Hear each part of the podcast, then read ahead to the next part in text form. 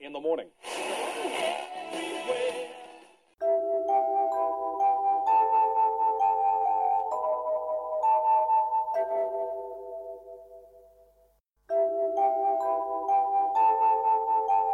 Этим эпизодом я открываю новую рубрику в своем подкасте «Скелетные мышцы». Здесь я буду рассказывать о самых популярных мышцах, с которыми мне приходится работать каждый день.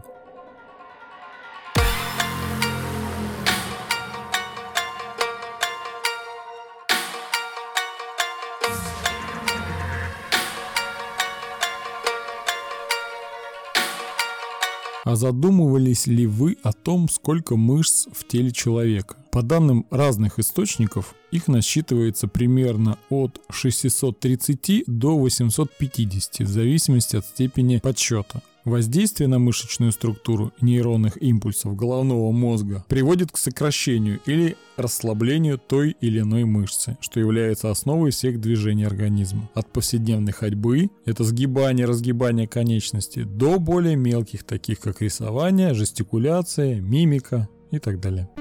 На мускулы приходится около 40% общей массы взрослого организма. Все скелетные мышцы состоят из множества мышечных волокон, которые приводятся в действие мотонейронами. Функционирование любой мышцы основывается на нескольких основных способностях или свойствах.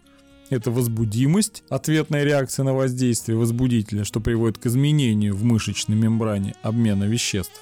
Проводимость, заключается в возможности передать импульс от внешнего раздражителя от мышечной ткани к мозгу и в обратном направлении. И сократимость – реакция в виде изменения степени напряженности мышечной ткани и длины мышечного волокна в ответ на внешние воздействия. Ха, классно, нашел здесь э, на просторах нашего интернета очень интересные факты о мышцах. Ну, первый факт. Повседневная ходьба размеренным шагом, который нас приручили с раннего детства, задействует более 200 мышц. Улыбка наша приводит к действию 17 мышц, а вот плач около 34. Очень интересно. Второе.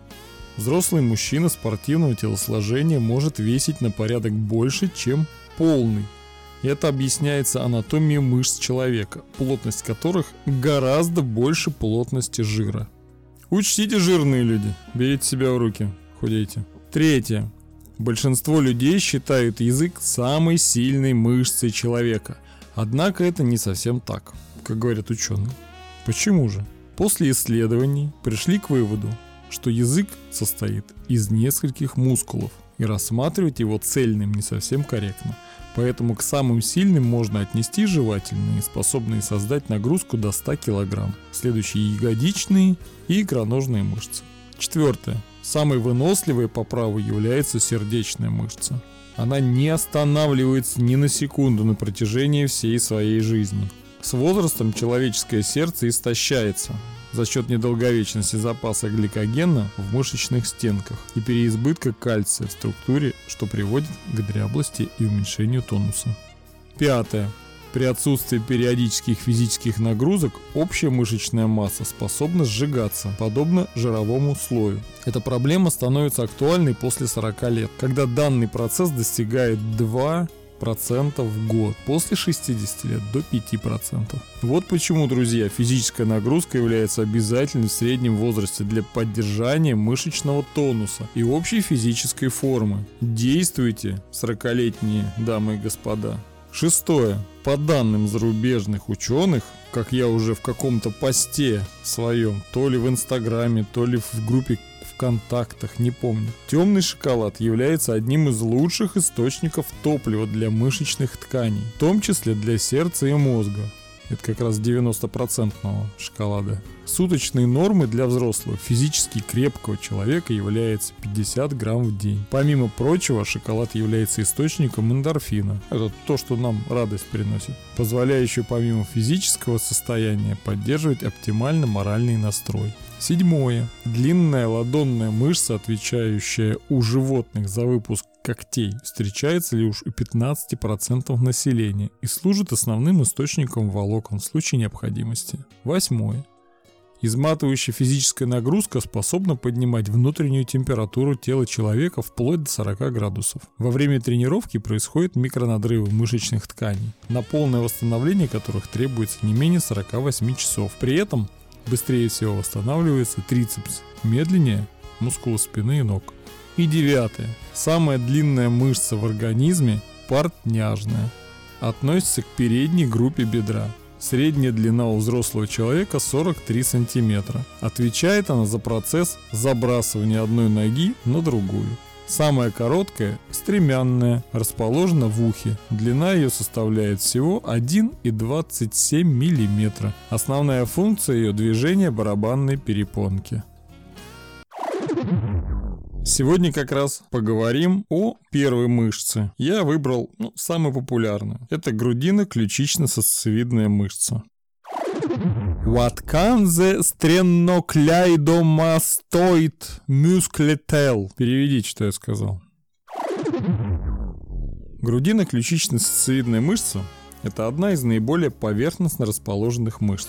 Такое необычное название она получила, э, потому что имеет особое строение и крепится в трех разных местах. Первая головка крепится у верхнего края грудины, поэтому грудинная. Вторая ключичная, крепится к грудинному краю ключицы. Затем эти две головки соединяются, образуя одно брюшко и прикрепляются к отростку височной кости, называемую сосцевидным. Отсюда название грудина ключично-сосцевидная. Все дело в том, что она хоть и обеспечивает значительную часть красоты шеи, но это всего лишь мышца, и она тоже может спазмироваться. А, за нашей мышцей располагается огромное количество лимфоузлов и сосудов. Отсюда э, происходит спазм мышцы и перекрывается путь к лимфотока. Получается отечность нижней и средней части лица, появление усугубления колец Венеры, асимметрия шеи, нависание верхнего века. Многие не знают, что данная мышца в случае спазмирования может вызывать боль и большую боль. Именно она может отвечать за появление таких неприятных ощущений, как головные боли, боли и напряжение в области челюсти, головокружение, а, ухудшение слуха и так далее у нашей мышцы функции необычны. Если сокращается левая сторона мышцы, голова наклоняется влево, при этом лицо поворачивается вправо и немного приподнимается вверх. Когда сокращены сразу обе мышцы, голова находится в вертикальном положении. Также, если мышцы сокращаются сильнее, голова запрокидывается назад, а лицо поднимается вверх. Если же голову зафиксировать, то эта мышца будет помогать при дыхании, приподнимая грудную клетку. Она отвечает за следующее движение. Грудино-ключично-сосцевидная мышца находится под кожей. Ее можно увидеть невооруженным глазом. Просто поверните голову в любую сторону до упора. Посмотрите в зеркало, поверните голову немного влево. Затем наклоните правое ухо к правому плечу. Вы увидите валик мышцы с правой стороны, поскольку она сокращается, чтобы выполнить это действие. Ее можно не только увидеть, но и прощупать. Вы можете легко ухватить мышцу пальцами и проследить, как она тянется от ключицы до основания черепа. Немного расскажу о причинах спазмирования мышцы. Это неправильное положение головы, то есть голова постоянно наклонена вперед. А далее длительное пребывание в одном положении. Удержание телефона плечом. Очень частая причина. Сон на животе подъем тяжести, падение и травмы, сколиоз и прочие серьезные нарушения осанки, хронический кашель или астма. Чтобы уменьшить вероятность этих, всех этих проявлений, связанных с красивой, но капризной мышцей, мы можем делать самостоятельный классический массаж триггерных точек грудинно-ключично-сосцевидной мышцы. Для самомассажа триггерных точек надо сделать вот что. Подойдите к зеркалу, Поверните голову в сторону, увидите грудинную часть мышцы. Захватите мышцу между большим пальцем и остальными пальцами. Посмотрите прямо перед собой. Смотря вперед, слегка наклоните голову вперед и немножко в сторону мышцы, которую массируете. Постарайтесь прощупать обе составляющие мышцы. Их толщина примерно соответствует толщине указательного пальца. Помассируйте мышцу, начиная с середины, двигаясь вверх по направлению к уху, а затем спуститесь вниз до ключицы. Если вы наткнетесь на точку, которая вызывает болевые ощущения, слегка ущипните ее. Затем уменьшайте давление, пока болевые ощущения не пройдут. После этого медленно увеличивайте давление на протяжении примерно 60 секунд. Такой массаж рекомендуется проводить несколько раз в день, ну около двух, может быть трех, кому как нравится, постепенно увеличивая давление.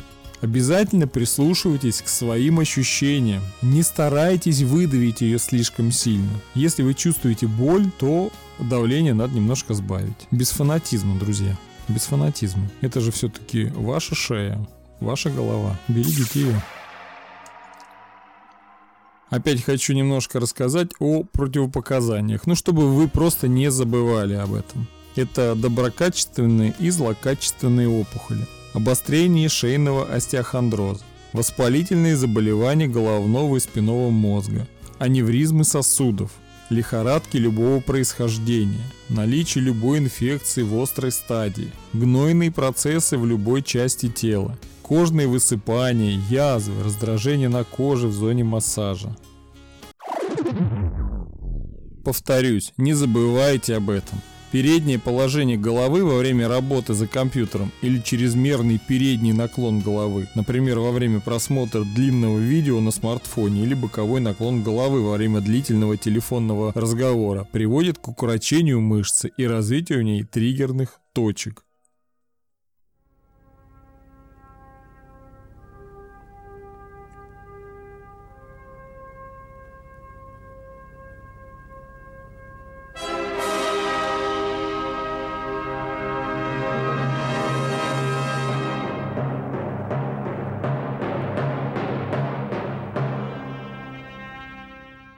Ну и, как всегда, вопрос для любителей бесплатного массажа.